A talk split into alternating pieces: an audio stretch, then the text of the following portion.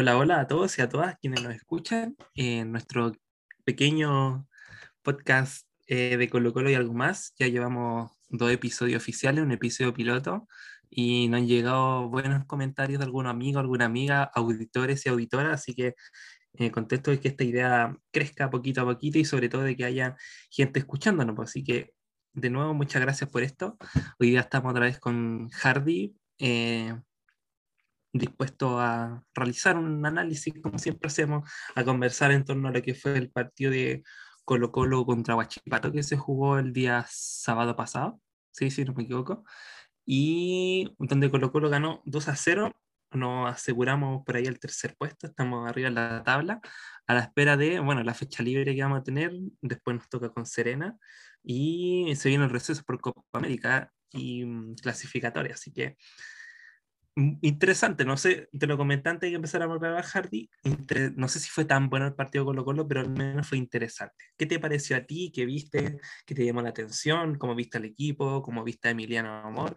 Eh, que tuvo su estreno, hubo un cambio en los dos centrales que venían jugando Quintero las últimas fechas, así que nada, pues Hardy, saludarte y preguntarte cómo viste a Colo Colo contra Huachipato. Hola, hola Hernán, ¿cómo estáis? Eh, saludar a toda la gente que nos puede estar escuchando en este momento.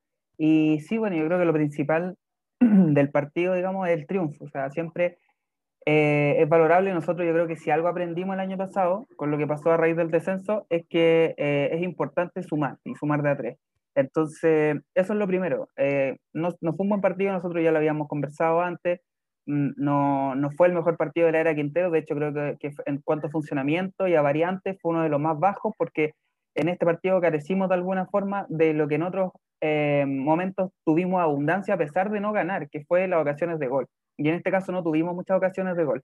Eh, entonces, bueno, creo que a grandes rasgos eso. Eh, ahora ya vamos a entrar en el debut de cada uno de los jugadores, o sea, perdón, de los jugadores nuevos me refiero, o a los que retomaron después de harto tiempo, de un par de semanas que estaban parados, como Martín Rodríguez, Saldivia, por supuesto que también Emiliano Amor, que estaba debutando. Pero eso, a grandes rasgos, ese es el título que me gustaría dar eh, para partir comentando, no sé qué pensáis tú, Hernán, creo que lo principal, lo más favorable es el triunfo. O sea, siempre es mejor eh, trabajar con las, eh, con las, digamos, trabajar en la semana con un triunfo. O sea, sobre todo los equipos grandes en, en los que cualquier llama, por más pequeña que sea, enciende una, una polémica enorme. por lo tanto, estos triunfos ayudan a mantener la calma. Además, Quintero y nosotros, Colo Colo, veníamos de perder dos partidos seguidos, uno con Ñublense y otro con Palestino, entonces, eh, un tercer partido, un tercer partido perdido, digo, hubiese sido muy lapidario para Quintero en términos de lo que hubiese posicionado la prensa, ¿cierto? De que crisis en colocó los tres partidos sin ganar y eso. Entonces, eh, para calmar las aguas, digamos, y trabajar tranquilo este receso, medio receso que tenemos, porque quedamos libres esta semana, creo que lo principal es el triunfo. No sé qué pensáis, Fernando. Sí, eh, estoy muy de acuerdo, Hardy, porque, mm, como decís tú, vinimos de dos fechas sin ganar y que además eventuales victorias en esos partidos contra Ñublense y contra Palestino hubiesen significado que Colo Colo se acercara a los primeros puestos. Estuvimos a punto, de hecho se habló por ahí de que TNT Sport era mufa porque siempre anunciaba que antes los partidos que Colo Colo si ganaba podía quedar puntero y nunca pasó nada, ¿cierto? Perdimos los dos partidos. Y bueno, eh, eh, teniendo en consideración lo que pasó el año pasado, ser puntero en este campeonato es un, creo yo, un envión anímico para, para el equipo, para la idea de Quinteros y, y, sobre todo también pensando, como decís tú, en que esta fecha, este fin de semana, Colo Colo no juega. Entonces, eh, va a ser un buen envión para preparar el partido de la subsiguiente semana, em, quedarse ahí al menos en la pelea, aunque está un poco, un tanto estrecha la tabla de posiciones no han ganado, no ha sido ningún equipo tan regular. De hecho, de los llevamos 24 puntos disputados en el campeonato. Em, y el puntero que hasta ahora es Ñublense, si no me equivoco, va con 13 puntos, ¿cachai? Entonces, em, ha sido un, un, campeonato un poco trabado en el inicio, todavía no hay ningún favorito, em, ya que se empieza un poco a, a marcar diferencia al resto de los competidores. Hay un grupo, diría, me atrevería a decir, unos 10 equipos que están ahí eh, con, opciones de pelear los primeros puestos, entre ellos Colo Colo, como que todavía no se afirman, Colo Colo que ha venido por ahí eh, a los tropezones, ¿cierto? Que hemos tenido algunos inconvenientes para eh, consolidar la idea de juego, pero como eh, venimos señalando, siempre eh, es importante ganar, es importante sumar, sobre todo de visita. Creo que tenemos este campeonato, estamos en deuda con, con ganar de local, pero de visita Colo Colo le ha ido muy bien contra un equipo complicado como Huachipato, que venía con un golpe anímico también por la dura derrota que tuvo contra Rosario Central por Copa Sudamericana, así que eh, me parecía que había que aprovechar también este bajón tanto anímico como futbolístico de, de Huachipato, que mm, en, en, Sudamericana se vio muy, muy mal en defensa. Eh, de hecho, le ganaron 5-0. Estuve viendo ahí un, ratito el partido y, muy bajo Guachipato respecto a lo que había mostrado anteriormente. Entonces, claro, uno podría pensar que venía este partido con un ánimo de revancha y por otro lado que Colo Colo podía aprovechar este, e, este bajo momento y para fortuna nosotros fue así y Colo Colo anotó cuando tenía que anotar.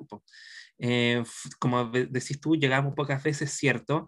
Eh, Martín Rodríguez no pudo tomar la batuta en tantas ocasiones como las, lo hizo en partidos anteriores. Me parece que Costa está siendo muy intrascendente en el ataque y la creación de juego, a pesar, a pesar de que siempre se le ingenia para estar ahí provocando penales, por ejemplo, como fue en el partido contra Everton también, eh, se le ingenia siempre ahí para estar en la jugada de gol. Pasó mucho el campeonato pasado, pero que en general en el partido, en el global, no es un jugador muy regular y que, como te digo, hubo eh, ocasiones hubo momentos en el primer tiempo que a mí me parece un jugador totalmente intrascendente.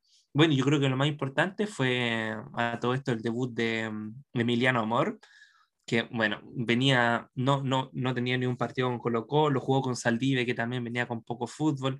Em, en un principio, en la primera media hora, me pareció una defensa muy desordenada.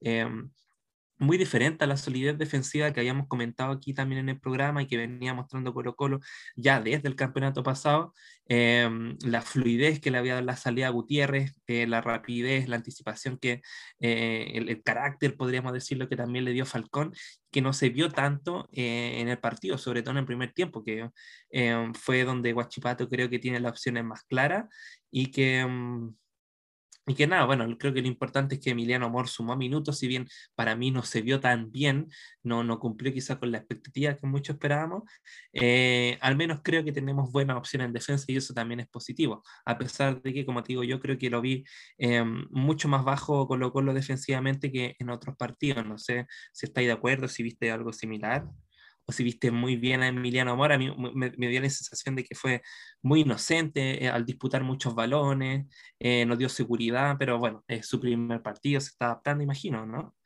Sí, a ver, yo creo que Emiliano Amor, em, indudablemente por el contexto que nosotros estamos viviendo, ¿cierto? Que tiene que ver con la aparición reciente de un juvenil que hace rato no, no teníamos en defensa, y además un juvenil que tiene condiciones, que tiene personalidad, que ha, que ha estado a la altura, eh, que cometió muy pocos errores, eh, eso media sin duda el análisis que uno puede hacer con Emiliano Amor, eh, teniendo en cuenta que no es un puesto que viene a cubrir necesariamente porque haya una carencia, ¿cierto?, de opciones al respecto. Ahora, en mi opinión, sí creo que dentro de todo, si Quintero establecía la necesidad de contar con un tercer defensor central, me parece que, que había que traerlo, o sea, más allá de que uno estuviera de acuerdo o no. Y esto lo digo porque hasta antes de la llegada de Amor, recordemos que Saldivia estuvo expulsado en una situación, se lesionó Felipe Campo, entonces en algún punto estaba eh, Maximiliano Falcón y Daniel Gutiérrez, y en otro punto estaba solo Daniel Gutiérrez. Hubo un par de partidos que, que estaba prácticamente disponible solo él. Si no me equivoco, hubo uno que tuvo que jugar con Fuente atrás, no estoy seguro, me parece que con Everton, pero no estoy seguro, yo tengo pésima memoria.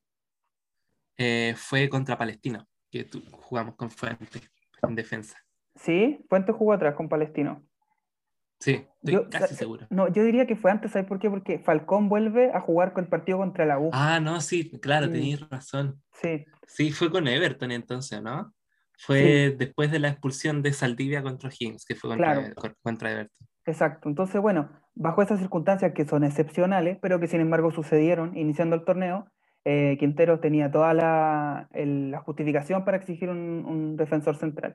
Ahora, eh, yo creo que tampoco hay que hacerse muchas expectativas con lo que pueda rendir o no Amor. Yo vi algunos partidos de él en Vélez, sobre todo los últimos, cuando ya se estaba rumoreando que, que Amor iba a llegar a Colo Colo. De hecho, ni siquiera era titular en esos partidos. Me acuerdo que hay uno que juega de titular y es expulsado muy tempranamente. Eh, no es más tampoco de, de lo que mostró, o, o sea, puede mejorar un poco más, indudablemente, pero tampoco va a ser un central espectacular. O sea, es un central lento, que su mejor falencia es el juego aéreo. Eso, es un central que no se va a complicar, a pesar de que me sorprendió que en el partido pasado salió en varias oportunidades jugando. Y esa es una, eh, y esa es una, una, orden del técnico. O sea, yo creo que Quintero dijo, bueno, eh, lo más probable es que el equipo contrario piense que Saldivia va a ser nuestra primera salida desde el fondo, eh, porque Saldivia es un jugador que tiene buen pie, en fin. Entonces cambiémoslo, hagámoslo con amor. Y eso se trabaja en la semana. O sea, que Amor haya agarrado tres de, no sé, yo le vi por lo menos seis, de tres a seis salidas durante solo el primer tiempo. No es simplemente una cuestión personal, eso se trabaja en la semana, no me cabe duda de eso. Entonces, Quintero le dio esa indicación. Ahora, eh, yo creo que no fue un buen partido para él, pero hay que tener en cuenta que fue su primer partido, que eh, jugó por primera vez con Saldivia. Eh, entonces, no quiero justificarlo. Yo creo que Amor no es más que Gutiérrez. por lo menos, en, es que esa frase también es súper injusta. Yo en lo personal no creo que sea más que Gutiérrez, pero eso es una cuestión personal. O sea, no tengo argumentos futbolísticos para sostener eso porque Amor tiene recién un partido. Y me parece que decir que con lo que jugó Amor no es más que Gutiérrez, sí, puede ser, pero yo creo que hay que verlo en un par de partidos más. Aún así, para mí Gutiérrez está por sobre él, pero es por una cuestión personal, porque yo creo que tiene que jugar Gutiérrez, es un cabro que ha mostrado personalidad y porque creo que no hay argumentos para sacarlo. Ahora, hay un punto en el que yo coincido con Quintero y que es una cuestión ligada al juego aéreo. Que Quintero ha dicho en varias oportunidades, nos falta juego aéreo, nos falta juego aéreo, y sí, me parece que es cierto, que eh, Gutiérrez va bien por arriba a pesar de no ser tan alto, pero claro, Quintero en ese caso va a confiar mucho más en Amor, que mide un metro noventa y cuatro, si no me equivoco. Eh, y por ahí sería entendible quizás ese argumento, pero, pero eh, en términos de, si nosotros podemos analizar los goles que nos han, que nos han convertido en los últimos partidos, creo que quizás con Palestino hay un error de, de Gutiérrez, pero, pero digamos no, no, no, vemos más. Y si ese error en parte nos hace perder el partido, sí, puede ser, pero bueno, o sea, todos los jugadores cometen errores, entonces yo creo, insisto, que no hay que ser tan, y en esto me voy a poner bien amarillo, porque creo que no hay que ser tan, tan injusto con amor, porque ya un partido recién, em, tampoco esperar mucho de él. O sea, es un central que seguramente va a cumplir, va, a jugar bien y a veces va a jugar mal, pero no más que eso. Em, que en realidad es para lo que se le trajo. O sea, si no, a Amor no se le trajo para que fuera el mejor central del torneo, o sea, se trajo para que cumpla cuando el equipo lo necesita. Y por otra parte, creo que tampoco hay que em, hay que, digo eso, o sea, no hacerse tanta expectativa y por otra parte tampoco ser tan injusto con él. Ahora, insisto, en lo personal a mí me gusta bastante Gutiérrez, uno se ilusiona también cuando, cuando es juvenil así. Eh, y sé que alguien me podría decir, oye, pero, o sea, con calma, hay que llevar a Gutiérrez con calma, está recién empezando, qué sé yo, en fin. Sí, y, me parece bien, por eso digo, antes de señalar eh, lo que estoy diciendo respecto a Gutiérrez, que es una cuestión personal, o sea, tiene que ver con un gusto más que nada por los jugadores. Pero lo importante, y más allá de lo que nosotros pensemos, es que hay una gama alternativa, eso es interesante.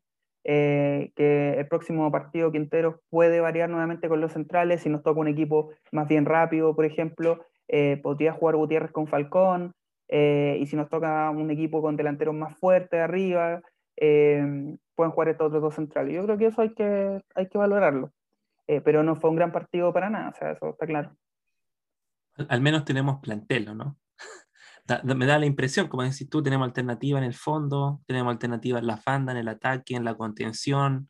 Em, por ahí hay, hay, hay, más, hay más de dónde sacar que en, otro, en otras ocasiones, que, que incluso en el año pasado, ¿no? Me da esa sensación em, de que hay varios jugadores que pueden sumar en cada línea. ¿O no? Sí, sí, sí, perdón. Sí, eh, eso yo creo que es lo más positivo, o sea, que hay, que hay jugadores eh, ahora, yo creo que hay grandes damnificados con la llegada de Amor y uno de ellos, por ejemplo, es Felipe Campos. Yo creo que Felipe Campos no va, no va, a ser opción. O sea, que de hecho em, se, em, se, negocia su renovación ahora en, en, la mitad de temporada, junto con Bejar. Son los dos únicos jugadores que renuevan su, o sea, van a negociar su renovación. Y por ahí uno dice, mm, los dos no han tenido mucha continuidad con Quintero. Claro, ahora a, a Felipe Campos se le trae a otro central. Entonces, no, sé si tú a quién renovaría. Yo, yo creo que renovaría al Pipe Campos porque también puede jugar de lateral, porque ha respondido cuando se juega, pero por ahí Béjar andaba más bajito. No, no es el Béjar que vimos en la primera etapa en Colo Colo o, con Palestino, por ejemplo. Sí, sí, eh, bueno, yo entiendo que, y eso lo vamos a ver más adelante, Colo Colo está, eh, complicado económicamente, no como se, dijo, se ha dicho en algunos programas de connotación nacional, que prácticamente solicitó eh, jugar, eso, eso escuché en un programa de la red, entiendo, que, y que causó mucha polémica en Twitter estos días, porque se señalaba que Colo Colo había mm, solicitado al NFP no jugar de noche para no ocupar la luminaria del Estadio Monumental y ende ahorrar ese gasto de luz.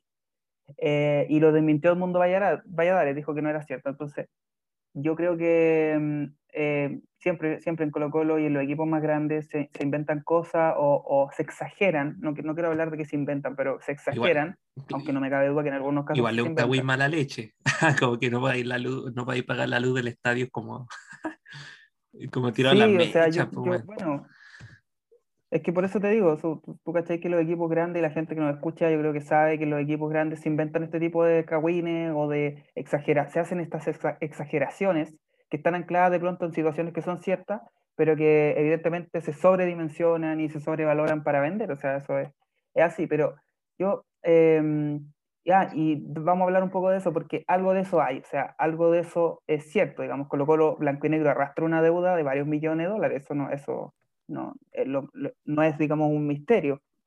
Ahora, em, yo la verdad no me quedaría ni con Campos ni con Béjar. Creo que Béjar ha dado en varias oportunidades la impresión de que no está a la altura, ni siquiera para pelear un puesto.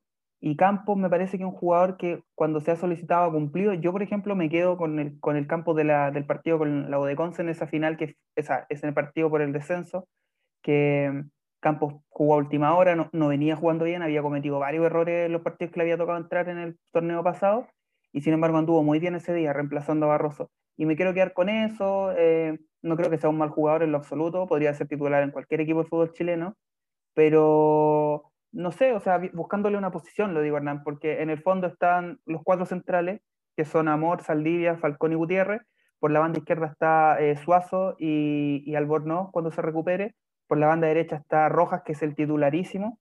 Pareciera ser que el que viene después podría ser Campos, pero da la impresión de que eh, Bruno Gutiérrez podría ser una alternativa también. No sabemos cómo va a volver el tortopaso, pero en cualquier caso, a mí me parece que Campos no, no, no debería seguir. Ahora, tampoco creo que, que, vendiendo a Campos, y con todo respeto lo digo, se vaya a hacer mucha caja. Entonces creo que hay que apuntar a otros jugadores primero para vender antes que él. Pero lo de él lo digo por una cuestión futbolística. Me parece que no, que es una alternativa, sí, es como un bombero. Siempre he visto a Campo en eso.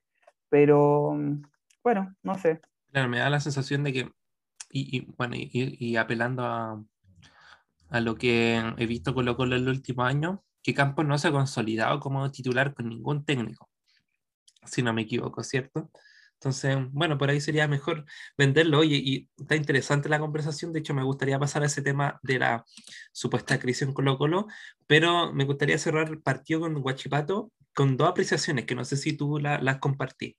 Bueno, primero una que ya habíamos conversado en otros programas, que es que Colo Colo no está, no está cerrando los partidos y no está siendo tan contundente cuando llega, eh, sobre todo por de nuevo la clara, clara ocasión que Ro Morales, eh, que fue un, un buscapiés de Solari, si no me equivoco, y que quedó solo frente al arco y, y, una de esas que, decís, que, que, decís, perdón, es más fácil echarla adentro que afuera, porque lamentablemente Morales tuvo una similar contra Everton. No sé cuánto le irá a pasar la cuenta eso en su, en su em, no sé, en su motivación puede ser, aunque igual viene convirtiendo, pero de penal, ¿cachai? Entonces, pero creo que le haría mucho mejor a, a, Morales para subir su nivel, que haga esos goles, ¿cachai? Porque se está perdiendo goles cantados y Colo Colo no está cerrando los partidos. Por ejemplo, Solari después también tuvo una ocasión que quizá podría haber definido antes. Em, y nada, pues que me preocupa porque ya llevamos ocho partidos y todavía no creo que ninguno lo hemos logrado cerrar, llegar con, jugar a, jugar con tranquilidad, perdón, los últimos diez minutos. Y lo otro que viene este partido y que no había visto antes y que también tiene que ver con un poco la, la baja que tiene el equipo hacia el segundo tiempo, es que si bien en, el segundo tiempo dominaba mucho, mucho más el balón, cuando el equipo, no sé si esto también lo observaste, cuando el equipo se acercaba a la ve que Huachipato se agrupaba bien en el fondo, devolvíamos el balón hacia atrás y lo sacaba Cortés y lo dividía y perdíamos la posesión cuando estuvimos a metros de entrar y de poder crear peligro en el área. Em, y eso se repitió bastantes veces, unas tres o cuatro veces en el segundo tiempo. De hecho, recuerdo que en la transmisión el Vichy Borgi también lo, lo observó, de que Colo Colo cuando no ve, no, ve forma o no encuentra la llave para poder entrar y quebrar el, cerco defensivo que le plantean sus rivales, está echando la pelota hacia atrás y la está dividiendo. No, no sé cómo veis tú eso, si lo compartí, si, no, si, si, si estáis de acuerdo conmigo, no sé. Te, te, lo planteo porque es una preocupación que a mí me surgió viendo el partido contra Huachipato.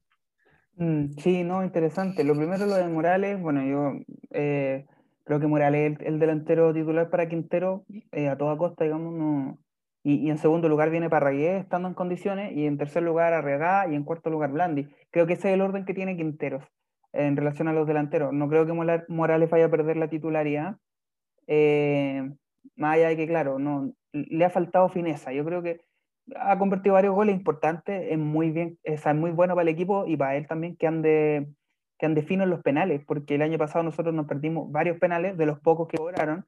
Eh, entonces, es bueno que, que, al menos por esa vía esté seguro y esté eficaz. Ahora, sin duda que mm, ha tenido un par de ocasiones que, que no, no, ha podido concretar y bueno, en fin, pero mm, yo creo que va a, ser, va a seguir siendo el delantero titular para Quinteros, salvo algo excepcional que pueda suceder. Y respecto a lo del equipo, sí, yo creo que también eso tiene que ver con que nuestra única salida en el medio es Gil. Y a mí me parece que hay otra cuestión que Quintero aún que debe tener claro, sin duda, y es que pareciera ser que Gil y Fuentes son una especie de espejos, eh, son jugadores muy, muy similares. Yo creo que, un error decir que son similares, similares porque Gil tiene mucho mejor manejo de balón que Fuentes, a pesar de que el manejo de Fuentes no es para nada despreciable. Pero sí Gil tiene eso y es también una instrucción técnica, o sea, si tú te fijas siempre cuando Colo Colo está atrás, Quintero le pide a Gil que salga un poco más adelante, etc. Entonces, pero sí me parece que Gil, con ese afán de ir tan adelante eh, y que nos ayuda muchísimo, eh, inseguriza en parte a Fuentes que se tira más atrás y se trata de pegar a la línea de los centrales. Entonces se genera un espacio muy grande entre los cuatro de arriba, que son eh, Gil, Volado, Rodríguez, Morales, Costa, los cinco de arriba, perdón, y los cinco de atrás, que son la línea de los cuatro defensas, más fuente. Eh, y eso es algo en lo que tiene que reparar Quintero. Y me parece que una alternativa podría ser quizá la incorporación progresiva y paulatina de Soto, que no lo ha hecho mal, que tiene más recorrido. Eh, y el otro día entró muy bien, dicho sea de paso. ¿Cómo trancó ese cabrón? Sí, sí, sí. Así que podría ser una alternativa, sobre todo ahora considerando que no va a estar el Colo Gil en el próximo partido. ¿Y por qué te digo esto relacionado con lo que me preguntaba? Y porque creo que al no, al no haber esa alternativa de salida, eh, porque Gil tampoco baja a buscar tan atrás el balón, porque es imposible hacer ese desgaste de todo el partido, eh, lo que hace, lo que hace eh, Cortés es reventar. Y nosotros en la banda lamentablemente no tenemos jugadores que puedan ganar esos cabezazos, que son Rodríguez y Costa. Entonces, lo importante en ese caso es la segunda pelota. Entonces, cuando nosotros reventamos, lo que trabaja, que me da la impresión a mí, es más que ganar ese cabezazo, es cómo ganar la segunda pelota. Y es cómo recuperar, cómo reagruparse cuando perdemos ese balón y ser capaz de eh, quitarlo y de robarlo y poder tener la posesión nuevamente. Y, y, ahí es lo que te digo yo que hemos estado fallando, porque insisto, quizás el Colo Gil sale un poco más arriba que Fuente, Fuente se inseguriza y, por no salir solo se tira un poco más atrás y ahí queda ese espacio. Entonces, es algo en lo que Quintero va a trabajar, no tengo duda, porque de pronto nos ha generado ese, ese problema. O sea, tampoco le podemos pedir al Colo Gil que esté haciendo ida y vuelta todo el partido, eh, que lo hace, digamos, pero, pero que llegue mucho más atrás de lo que llega a defender me parece que sería liquidarlo físicamente. Entonces, ahí hay que ir viendo las variantes, pero tampoco creo, como se ha dicho en algunas partes, que el Colo Gil vaya a ser un creador prácticamente y que juegue Soto Fuente y el Colo Gil de espalda al arco. No, yo creo que la potencialidad de él es ir de frente al arco. Pero sí de pronto ir tratando de ir, hay variantes para ir probando, así que eh, por ahí lo veo yo, eso, eso es lo que me menciona tú, Hernán. Sí, eh, totalmente de acuerdo, y, y, el problema, lo que me sucede a mí con el, con el Colo Gil, es que al menos en el partido contra Huachipato y lo que fue, no sé, los últimos 15 minutos, donde ya Colo Colo empezó a, presionar más hacia el arco Huachipato, es que si Gil no la pisaba, si Gil no la movía, Colo Colo no, no era tan peligroso. De hecho, si no me equivoco, la, la, la jugada del gol, la del penal de, eh, que le cometieron Castellón a Costa, parte de Gil moviéndola, distribuyéndola, eh, siendo un poco la aduana entre banda y banda cuando se cerraba muy bien atrás Guachipato. Entonces, claro, por ahí, eh, como decís, tú inseguriza un poco eh, a Fuentes cuando sube, pero también es necesario de repente, cuando no hay muchas opciones, cuando no, no muestran claridad, por ejemplo, Rodríguez o, o Costa que el, el, viniendo de atrás el Colo Gil eh, arme algo, ¿cachai? Eh, que creo que, como decís tú, una de sus mayores fortalezas, que tiene un muy buen trato de balón. Pero, nada, en fin, a, mejorar yo creo nomás, pues creo que Quintero debe ser eh, consciente de todas estas falencias, más que falencias, debilidades que tiene el equipo, que creo que lo más importante es que se debe centrar en, que Colo Colo se vuelva a crear ocasiones, como hubo en otros partidos, por ejemplo, contra Everton, contra Palestino en, en algunos momentos, en donde mm, llegamos mucho al arco y que no se vio contra Huachipato. Sí, solo un comentario final nomás, Hernán, para cerrar el tema del partido. Eh, bueno, nos gustaría hacer un análisis mucho más extenso, pero entendemos también que, que hay que hacer podcast eh, no tan extensos porque todos estamos ocupados, entonces entendemos que también la gente que nos escucha eh, está haciendo otras cosas seguramente mientras nos oye, así que mm, la idea no es, no es, hacer algo tan, tan largo, pero, pero para ir cerrando, una de las cosas también que a mí me, me deja una sensación extraña es la posición de volado. Creo que mm, no sé si se siente tan cómodo jugando de media punta, o sea, perdón, de doble punta. Entonces, eh, a mí me gusta más personalmente eh, pegado a la banda creo que Costa, claro, lo, de Costa es difícil de analizar porque Costa es un jugador intrascendente, sin duda, eh, no siempre, pero en gran parte del partido, y sin embargo saca jugadas de pronto que terminan cambiando el partido, como fue en este caso el, el penal que se busca, que efectivamente otro árbitro podría no haberlo cobrado, como se ha dicho por ahí, pero se cobró y me parece que es un penalcito, pero es un penal al final. Entonces... Claro, yo creo que pesó un poco lo, lo del partido contra Palestina igual. Sí, puede ser, puede ser. Sí, eh, y bueno, entonces creo que es difícil analizarlo de Costa. Yo creo que Quinteros no lo va a sacar. A mí me parece que hay momentos en los que sí tiene que salir. Eh, necesitamos a veces más versatilidad por esa banda y él no nos da tanta dinámica. Eh, pero no nos, no nos engañemos, Quintero no lo va a sacar, o sea, y, se ha visto que ha movido a Suazo, ha movido a los centrales, ha movido a los mediocentros, ha movido al delantero, y a Costa no lo ha movido y no lo va a mover porque es un jugador en el que él confía. Entonces hay que tener claro eso, ¿ya? Y entonces por eso digo que es difícil. Ahora, me parece que sería interesante quizás, sobre todo considerando que, que Arregada entró y bueno, marcó el gol, eso le da mucha confianza, aprovechar esos enviones anímicos, Quinteros quizás podría, sin duda, y no me cabe duda que lo va a hacer, y poder ir probando más adelante, me gustaría ver a Morales con Arregada arriba o a Morales con Parragué arriba, eh, o bueno, inclusive a Blandi si está en condiciones, pero me refiero más allá de los nombres, me gustaría ver a dos delanteros eh, en, ese, en, ese doble punta, digamos. Y quizás a volados más abiertos, a Rodríguez por el otro lado, y Costa entrando como una alternativa, o Jara entrando como una alternativa, o Solari como una alternativa, o Gaete, qué sé yo. Entonces, bueno, yo creo que Quintero lo va a hacer. Mm, yo creo que cuando se, recupere Parragueo, incluso ahora, insisto, aprovechando el envío anímico que tiene Arregada con el gol que convirtió, convirtió lo, va a hacer jugar de doble punta. Eh, bueno, muchos siguen pidiendo a Blandi. Yo creo que Blandi no es del gusto de Quinteros para nada. No digo futbolísticamente, ojo. Eh, creo que Quinteros tiene algo más con él. O sea, me parece que hay un momento en el que él vio a Blandi ausente y, y eso le está pasando la cuenta. Y bueno, es de conocimiento público que no lo quiere. O sea, lo trató de vender incluso no él directamente, pero sí le dijo al club, bueno, si, si lo quieren vender y llega una oferta por él, que, que así sea, digamos. Entonces, eh, pero bueno, mientras sea jugador del plantel, lo acaba de decir el Mundo Valladares, que de hecho en estos momentos está en una conferencia de prensa, recién me enteré, no tenía idea, eh, que sigue siendo jugador del club. Entonces, eso Hernán te quería comentar, que siempre tengan que salir a ratificar que tal jugador es jugador del club en circunstancias de que tiene contrato vigente y que el torneo ya empezó, te dice que algo anda mal, ¿cierto? Y que con Blandi siempre pasa algo, todas las semanas que hay una oferta, ¿cachai? Que, que lo tienen cortado, no sé, un caso, un caso raro, ojalá, ojalá se resuelva luego el futuro de Blandi en el sentido de que si va a jugar, que, que le caiga la oportunidad y que responda, que es lo más importante. ¿Cuántos goles ha hecho Blandi por Colo Colo en todo esto, este tiempo? Dos, si no me equivoco. Y, y, de hecho, dentro de esos penales que tú comentaste antes que nos perdimos el año pasado, hay un penal de Blandi. Eh, tuvo algunas claras en los partidos contra Audax, en el Superclásico contra la U. Eh, eh, es de esperar que sí, que se quede, que responda, que, que sea un jugador que, que, nos ratifique a nosotros, porque nosotros también como hincha lo vemos, o al menos yo personalmente, no sé tú, lo veo como, como decís tú, como jugador que, que no está, que no, no, lo habéis comprometido, no lo habéis con ganas, de las pocas oportunidades que ha tenido últimamente con Quintero tampoco, tampoco la mete tanto, o sea, le mete tanto, perdón. Eh, no, mm, como decís tú, en el programa pasado se me quedó muy grabado, como que los compañeros no, no sienten confianza en él tampoco, ¿cachai? No, no, no ha generado esos vínculos todavía en el plantel, no sé si lo irá a generar en algún momento. Eh, pero en fin, pues, como te digo, es que si se resuelve positivo y que juegue y que haga goles bacán, o si no, que, que, que, se vaya pronto, ¿cachai? Que dejemos de sufrir, que Quintero también deje estar en esa, yo, en medio de, esa, de, de ese conflicto también, pues.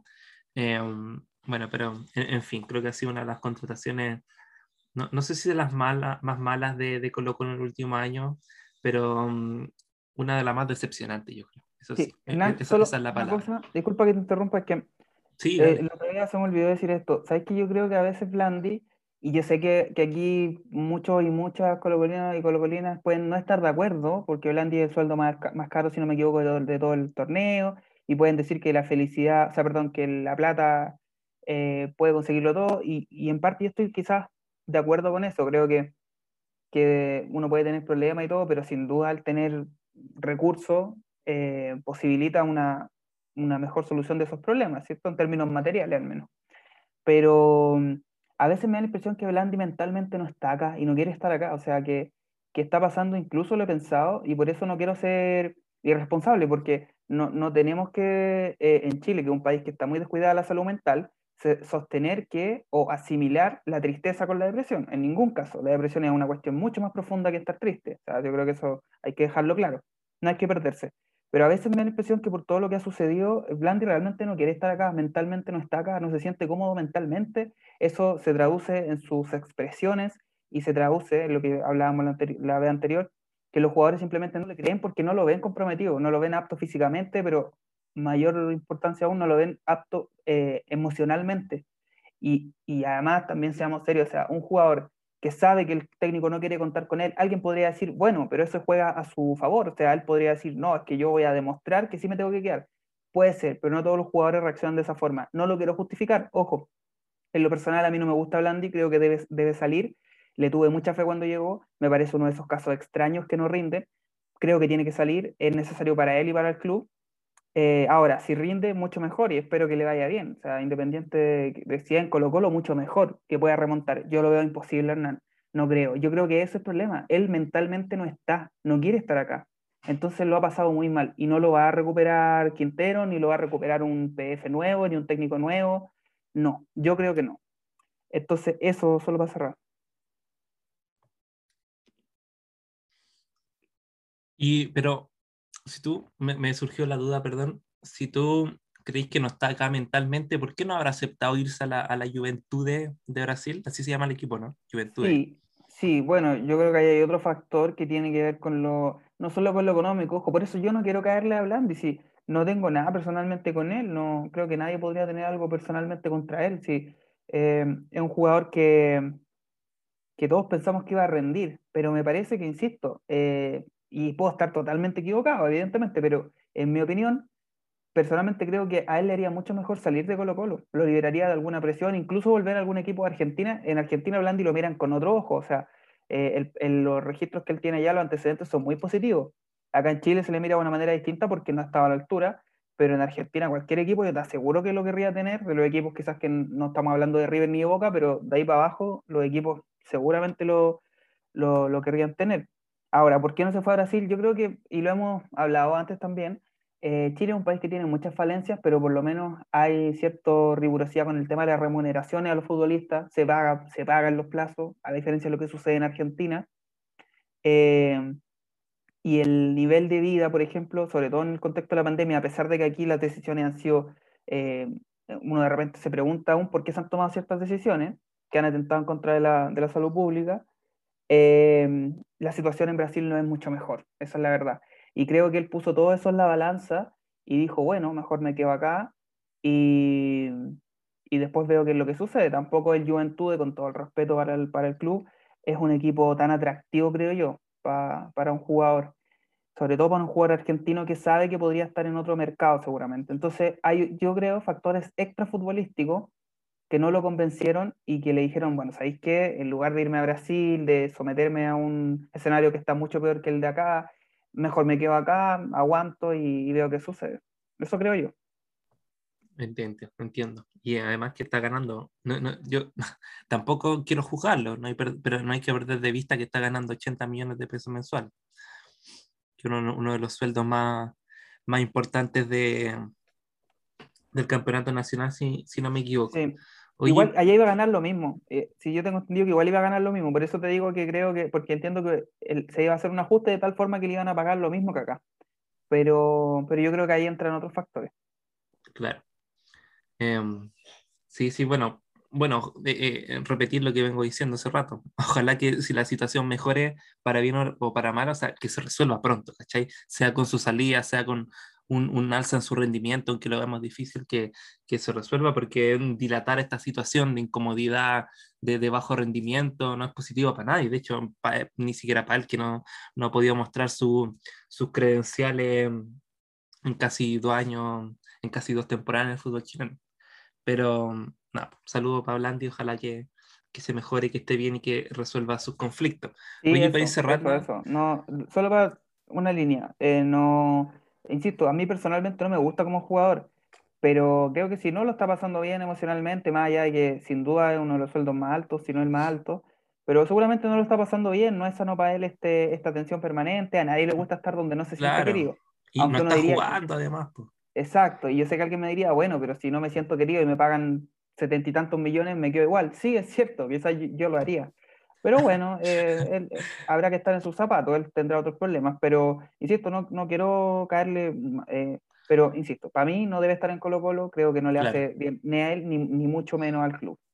Sí, toda, toda la razón. Por eso, buena onda con Blandi, pero amigo, pero pues pégate la, claro, sí, pues pégate la cacha pronto. Eh, oye, para cerrar, Jardí, yo la verdad no estaba tan al tanto de lo que tú mencionaste en un principio, que lo tocamos un poquito, sobre esta mini crisis que ha surgido en, Colo Colo. No sé si nos puedes contar más sobre eso. Solo, mira, no, yo lo que he, he buscado, o sea, he podido acceder a información de, en Twitter, básicamente. Yo siempre digo que a veces en Twitter hay ciertas personas que son mucho más confiables y que tienen información mucho más fidedigna que la que uno encuentra en algunos medios de comunicación. Pero también hay que filtrar bien, ojo, porque Twitter es un, un disparate también a veces, como lo son todas las redes sociales. no, no vaya a salir como el utilero, soy un utilero de tal equipo y día me echaron por dar cierta información. Pero va, se me había olvidado ese episodio. sí, no, no, no, no, así que hay que tener ojo, pero, pero lo que se dice, y insisto, esto también es sabido, públicamente que Colo Colo tiene un problema grandote con, una, con las deudas. Eh, ayudaría mucho a que, el, que, el, equipo acceda a una Copa Internacional por la bonificación económica que eso, que eso, trae, que eso conlleva, pero también Colo Colo tiene que desprenderse necesariamente de jugadores. Y dentro de esa lógica, no es como se ha dicho en algunas páginas que, que Quintero se quiere desprender de Falcón o de este. No. Lo que pasa es que Colo Colo necesita hacer caja, como se dice popularmente. Y para hacer caja, requiere vender jugadores y vender jugadores a un buen precio, que le signifiquen no un préstamo ni, no, una venta. Eh, y bajo esa lógica, en ese contexto, uno se pone a pensar qué jugadores son los más exportables hoy por hoy, porque estamos hablando de ventas que Colo Colo debe hacer a mitad de año o a fin de año como mucho, o sea, no, puede retrasar más porque necesita hacer caja. Entonces uno piensa, bueno, ¿quién está hoy en condiciones para partir y dejar una buena cantidad de dinero?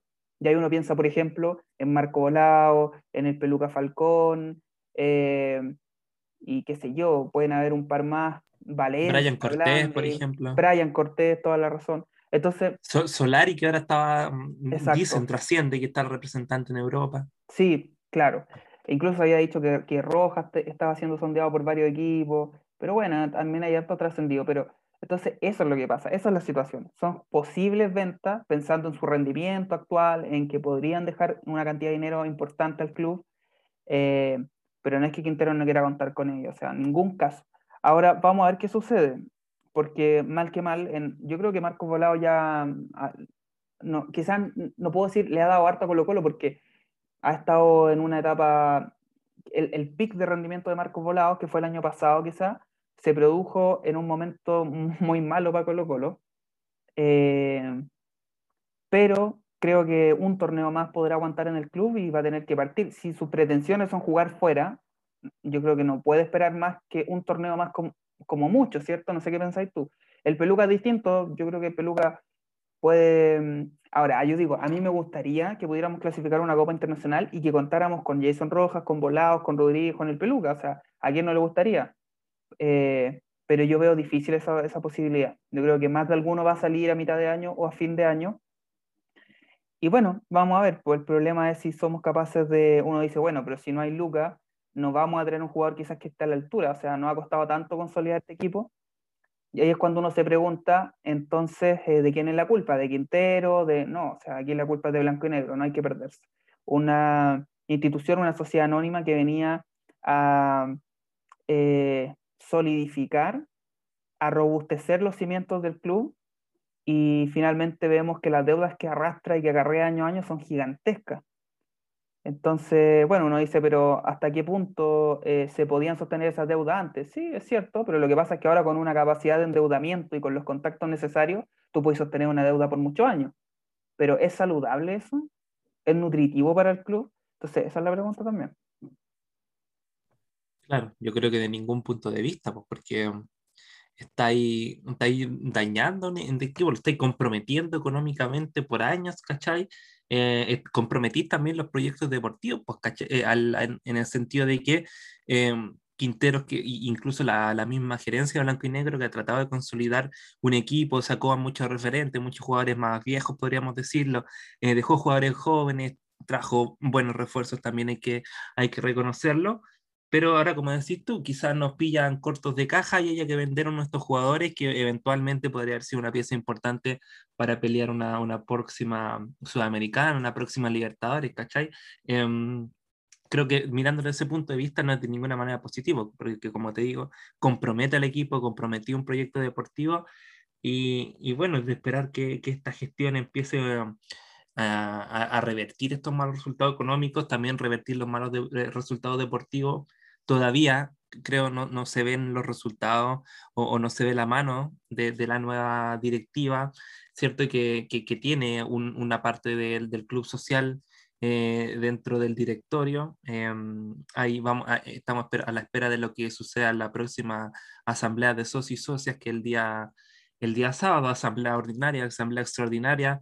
Eh, se van a discutir, el, el, por ejemplo, la, en ajuste en el pago de las cuotas a los socios. Entonces, es de esperar que estos obviamente solo sean trascendidos, es de esperar que em, tengamos un buen campeonato, que mejoremos la situación económica, la situación deportiva, ojalá acceder a una Copa Internacional. Creo que tenemos equipo para hacerlo, incluso creo que tenemos equipo para clasificar directamente em, o, o, al menos la fase previa de la Copa Libertadores. Em, porque como decís tú, es un impulso económico, creo que también, porque no nos podemos ilusionar si proyectamos este equipo en el futuro, eh, si consolidamos la idea de juego de Quintero, proyectar unos octavos de final, cuarto de final, quién sabe, ¿cachai? Que vendrían siendo tanto un, un envión deportivo como también una muy buena eh, noticia en el ámbito económico, ¿cierto? En el, en el, sentido de la recaudación de los premios que da la Conmebol y que... Um, dejemos de ser un equipo endeudado, porque creo que es lo más importante, zanjar esas deudas para avanzar y construir un proyecto deportivo serio en el futuro y que sea también rentable económicamente para, para el club. Eso al menos es lo que creo yo.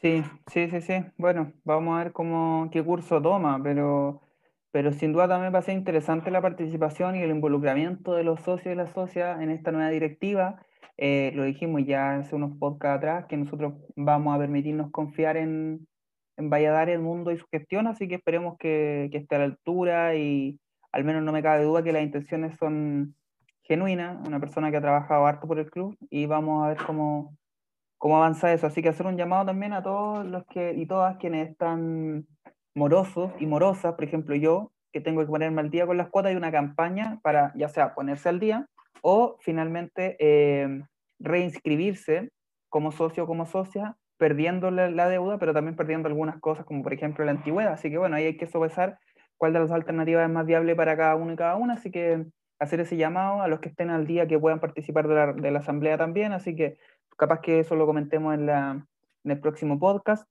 Y hay que estar atento, hay que estar atento con lo que pasa. Esta semana Colo Colo no juega. Va a haber un amistoso con el Chavo Borning, si tengo, si mal. Sí, al parecer. Eh, ¿sí? ya se soluciona.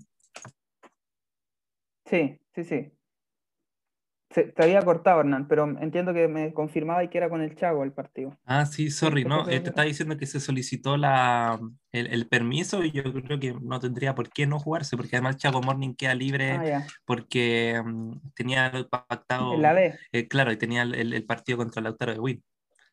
Por eso queda libre. Lautaro, ¿verdad? Sí, no la razón. Sí, bueno, vamos a ver qué es lo que pasa, hay que estar atentos, expectantes siempre. Eh, estamos en un momento clave porque después nos viene la última fecha para nosotros, que es con La Serena, después de esta semana. De ahí viene el receso y si no me equivoco, en ese receso se produce también la apertura del mercado de pase. Así que hay que estar muy atento con eso. Claro, eh, y se viene, empieza la Copa Chile, si no me equivoco también. Así que eh, importante, como hemos mencionado otro, en otro episodio, porque eh, marca una oportunidad, marca un o mejor dicho, eh, genera una oportunidad para muchos jugadores para eh, mostrarse para Quinteros, sobre todo teniendo en consideración que los DT eh, tienden a probar nuevos jugadores en, sobre todo en las primeras instancias, las primeras etapas de la Copa Chile, que eh, suelen ser con equipos más pequeños, de tercera división, segunda división, aunque nunca hay que confiarse, no nos ha ido tan bien a pesar de que ganamos la última Copa Chile, pero en otras ocasiones nos fue tan bien, hemos tenido algunas derrotas dolorosas, así que... Eh, nada, pues no sé si tenemos algo más que agregar en el episodio de hoy día. Creo que lo de Gil fue justo. Eh, o sea, no sé si fue justo, obviamente uno quisiera que, que, no lo hubiesen suspendido, pero una fecha para lo que le dijo al árbitro en caliente, igual lo encaró feo, creo que, que, que, si hubiese sido pesado le podrían haber dado un par de fechas más, así que em, lamentablemente lo vamos a perder porque no, creo que uno de los mejores refuerzos que ha tenido Colo Colo en el último tiempo, incluso los mejores refuerzos del campeonato, em, no lo vamos a tener en la próxima fecha, pero al menos tenemos otro tenemos la posibilidad de ver a otros jugadores, ¿cachai? Em, Hernán. No sé cómo lo vi. Sí, lo de Gil a mí me parece que los árbitros están demasiado quisquillosos.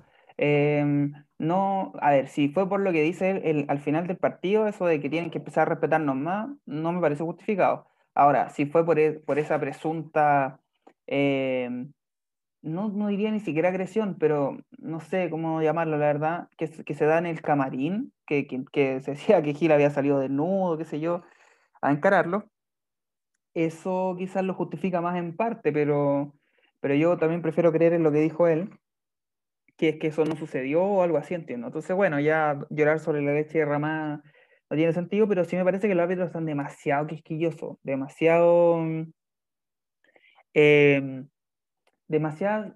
A ver, es su labor, ojo, porque uno siempre dice, bueno, pero si el árbitro le dice eso al jugador, eh, ¿lo valoramos bien o, encontramos que es una falta de respeto? No, y bajo esa lógica sería una falta de respeto, pero insisto, eh, un llamado a la calma también, yo creo, por parte de, bueno, los hinchas hacen un llamado a la calma, es como contradictorio, ¿no? Bueno, en fin, solo quiero decir que están un poco... Eh, es que, yo, creo que han, sido, sobre todo con el sistema del VAR y todo eso, han, sido protagonistas, más de creo de lo que lo deberían ser y, y eso le, obviamente, a algunos por ahí le sube un poco el humito, ¿no? Como si tú los pones más quisquillosos de lo normal.